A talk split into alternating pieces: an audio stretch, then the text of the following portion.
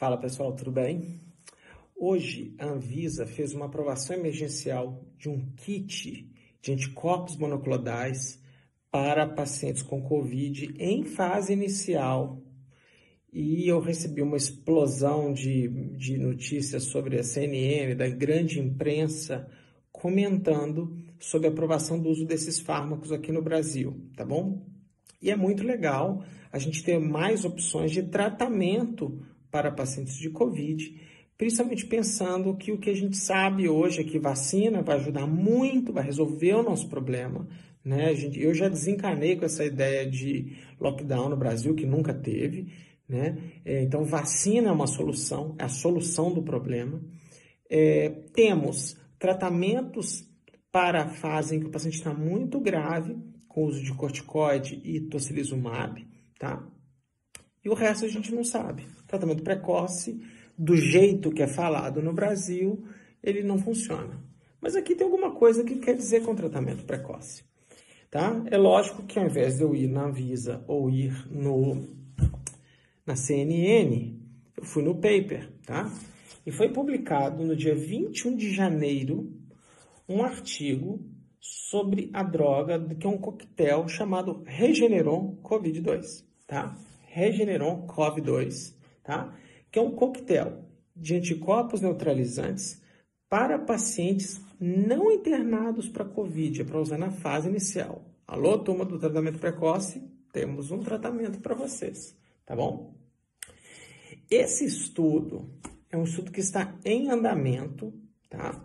Ele é um estudo que está em andamento e essa é uma análise preliminar de 275 participantes que foram divididos aleatoriamente em três grupos, tá? Esse Regeneron COV2 é uma combinação de dois anticorpos é, neutralizantes, daqui a pouco eu acho o nome deles ali, e eles utilizaram duas doses diferentes para saber qual dose usa, porque na verdade esse é um ensaio clínico ainda de fase 2 barra 3, em que eles estão testando diferentes doses.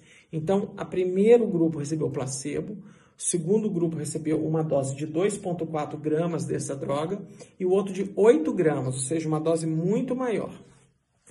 E como esse é um estudo de fase 2 para 3, o desfecho que eles queriam saber era a carga viral.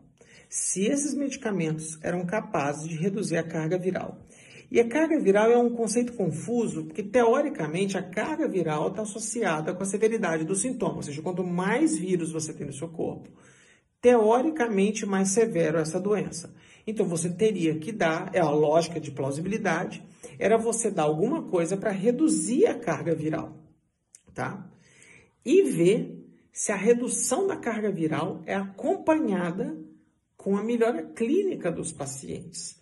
Então aqui no Brasil a gente tem um estudo famosíssimo que eu já comentei lá no ano passado do vermífugo Anita, que é a fórmula do vermífugo Anitta, o povo fica bravo quando eu falo só o nome comercial, em que ele reduziu a carga viral, mas não aconteceu nada com os pacientes. Então, apesar da carga viral ter reduzido, no estudo fraco, não aconteceu nada, não houve diferença entre os grupos entre usar o remédio ou usar um placebo, tá? E que alguém quiser, puxa no IGTV lá para trás, lá para o ano passado, tem um vídeo disso. E além disso, esses caras, o segundo desfecho deles era saber se os pacientes precisavam de, de atenção médica. Não era internação, intubação, CTI, nada disso, tá bom? Então eram pacientes com Covid e eles queriam saber a carga viral se mudava com o uso desses fármacos ou não e se esses caras procuravam assistência médica ou não. Então vou tentar sumarizar bem fácil aqui. Tudo bem conduzido, limpinho, tá? Beleza e tal. É patrocinado por uma empresa chamada Regeneron, tá? Então é, é, um, é da, da, da, Big Pharma que patrocinou isso, mas existe um comitê independente, está publicado no England Journal of Medicine, eu acho que a gente pode confiar aqui, tá bom? O que, que eles perceberam? Lembrando que são três grupos. Não importa a carga que você deu de medicação, o, o, a carga viral dada nos coquetéis é menor do que a carga viral do placebo, o que é bom, o que mostra que esses medicamentos são capazes de reduzir a carga viral, tá? E eles também olharam a, se, as pessoas buscavam é, assistência médica. E eles perceberam o seguinte, é que eu preciso de ler um pouquinho a nota, só para não me confundir aqui com vocês. Eles dividiram esses pacientes em dois grupos. dos pacientes que tomaram a droga, eles dividiram em dois grupos. pacientes que tinham alguma resposta imune logo de saída, isso era medido por exame de sangue, ou não tinham, tá? Então, dos que tinham respostas imunes, 6% dos pacientes do grupo placebo foram buscar atenção médica. Lembra sempre que Covid a maioria não precisa de internar, tá? Então só 6% do grupo placebo foi para o médico e 3% que tomou a droga foi para o médico. Ou seja, é uma diferença, né? Se você fizer 6 por 3, vai dar 3% de diferença absoluta, mas a diferença relativa é de 50%, tá?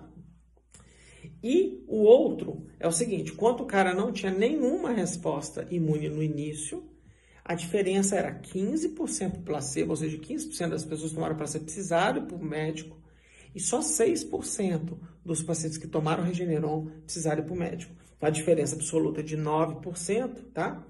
E é, não estatisticamente significante, tá bom? Então, até interessante olhar isso aqui. Deixa eu olhar se tem mais algum detalhe aqui dos resultados. O que importa para mim, ao meu ver, ao meu ver, não é a carga viral, porque eu nunca iria no médico para me pedir para baixar minha carga viral, mas eu quero olhar a diferença entre os grupos, tá bom? A diferença entre os grupos era de 6% num grupo e 3% no outro, tá bom? A diferença entre os grupos relativa é de 49% mas a diferença absoluta é de 3% e não é estatisticamente significante, tá bom? E do outro grupo é 15 e 6, a diferença relativa é de 59%, a diferença absoluta é de 9% e não é estatisticamente significante, tá? Informação para vocês. Essa droga é caríssima, foi a droga que o Donald Trump usou. Então lembra assim, gente, é clássico de político. Donald Trump falou que ia tomar cloroquina e na hora H tomou regenerou, tá bom? As diferenças da carga viral são estatisticamente significantes, mas mais uma vez me mostra a falta de compasso entre a carga viral e a, e a melhora clínica desses participantes, porque a diferença não é estatisticamente significante, talvez porque o estudo, na verdade, é pequeno. Ele é pequeno, tá, gente? 275 para um estudo desse, em que o desfecho é duro, ir ao médico ou não ir ao médico, é pequeno.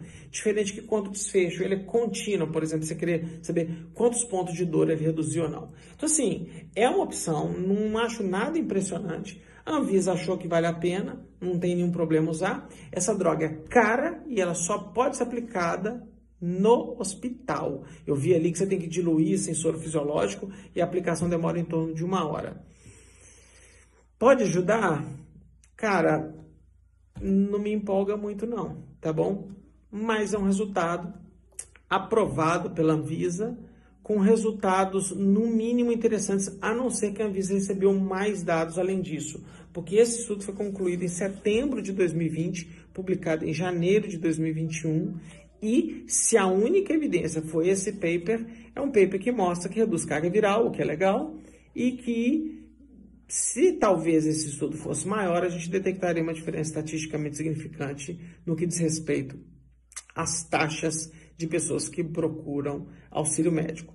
Claramente parece ser menor nos pacientes que tomaram o medicamento. Aí você tem que pesar o custo, o benefício, o risco, etc. Do ponto de vista de segurança, não houve diferença entre o uso do fármaco e o placebo, ou seja, parece ser uma droga segura. Tá bom? Espero ter ajudado vocês e saindo mais dados sobre esse tipo de fármaco, a gente volta a se falar aqui. Super abraço. Tchau, tchau.